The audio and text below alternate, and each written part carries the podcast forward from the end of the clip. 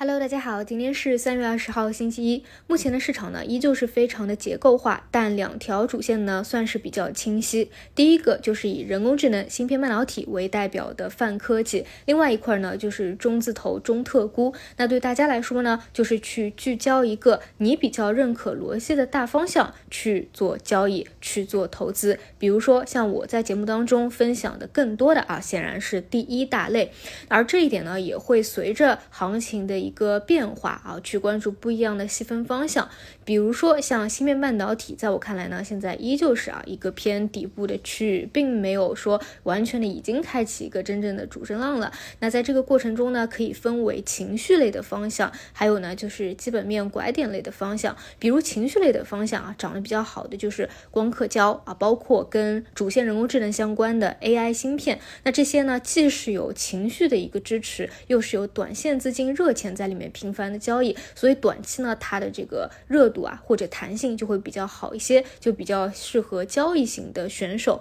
而且像光刻胶这种呢，它确实啊是有一定的不可证伪性的，所以呢还是保持着反复的活跃。那就如果说你是短线的选手，应该还是围绕着这两个细分啊去找机会。那如果说是偏中长线投资的，依旧是去找一些周期。反转的那些方向啊，基本面的各个龙头去进行一个配置，哪怕选 ETF 和基金，我觉得都是比较合理的。那如果说你偏向于做主题投机、概念类的啊，成长股类的交易型选手，那估计人工智能呢会更加适合你。这边呢，我个人啊还是倾向于，如果有新起来的标的啊、方向或者事件刺激引发的一个新的细分方向的话，更多是聚焦这些，筹码可能会更加好一些。比如说之前令我们都非常震撼的 GPT 四啊。如果找到跟微软合作的一些厂商，这个呢就是上周表现非常亮眼，而这周呢，我估计啊，一些华为相关的合作厂商会有表现，因为这个周末啊，这个华为的座谈会啊是比较火爆的，基本上呢大家都在讨论这个，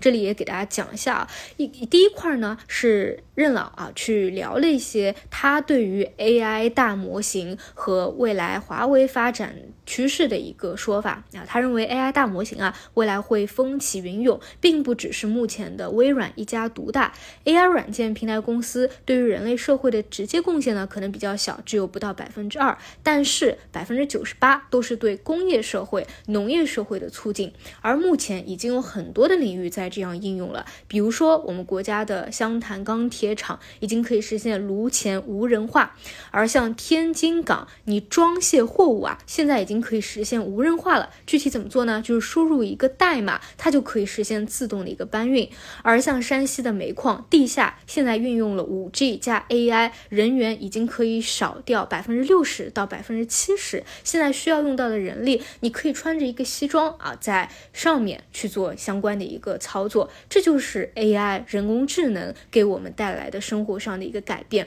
所以你们可以看到，模型的应用有的时候呢，会比模型本身还有前途。但是对于华为来说，它就是聚焦于做 AI 底层。算力平台的，它就是致力于去为建立一个适应社会需求的算力平台而奋斗，这是华为目前的专注点和它的目标。而 ChatGPT 对于华为来说，它同样也是一个机会，因为它会把计算和管道的流量撑大，那么华为做出来的产品就有市场的一个需求啊。因此呢，之前给大家讲过，聚焦算力的话，最好是去看一些华为的算力的标的。一方面呢，本身就是自主可控、国产替代。啊，就不会像之前啊浪潮的那个黑天鹅一样啊受到制裁啊，也会对股价产生一定的影响。另外呢，就是在座谈会当中啊，也是推出了 Meta ERP 啊，目前说是预期四月份，就是下个月会宣示。那为什么会有这个 Meta ERP 呢？在一九年的时候啊，我们看到甲骨文在逐步的退出中国的市场，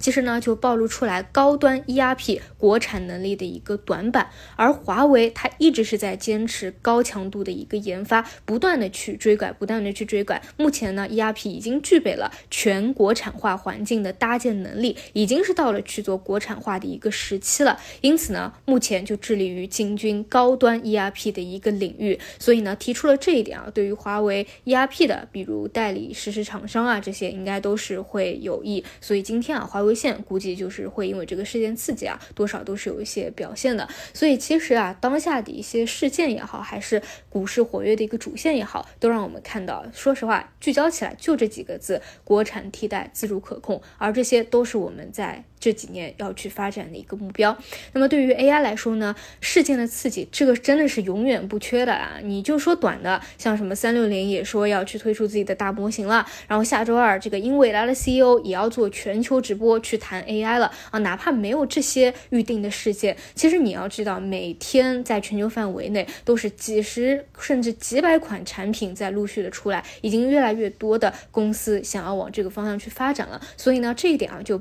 不用去想它是不是什么要结束了，因为它只是刚刚的一个开始，只是在股市当中呢，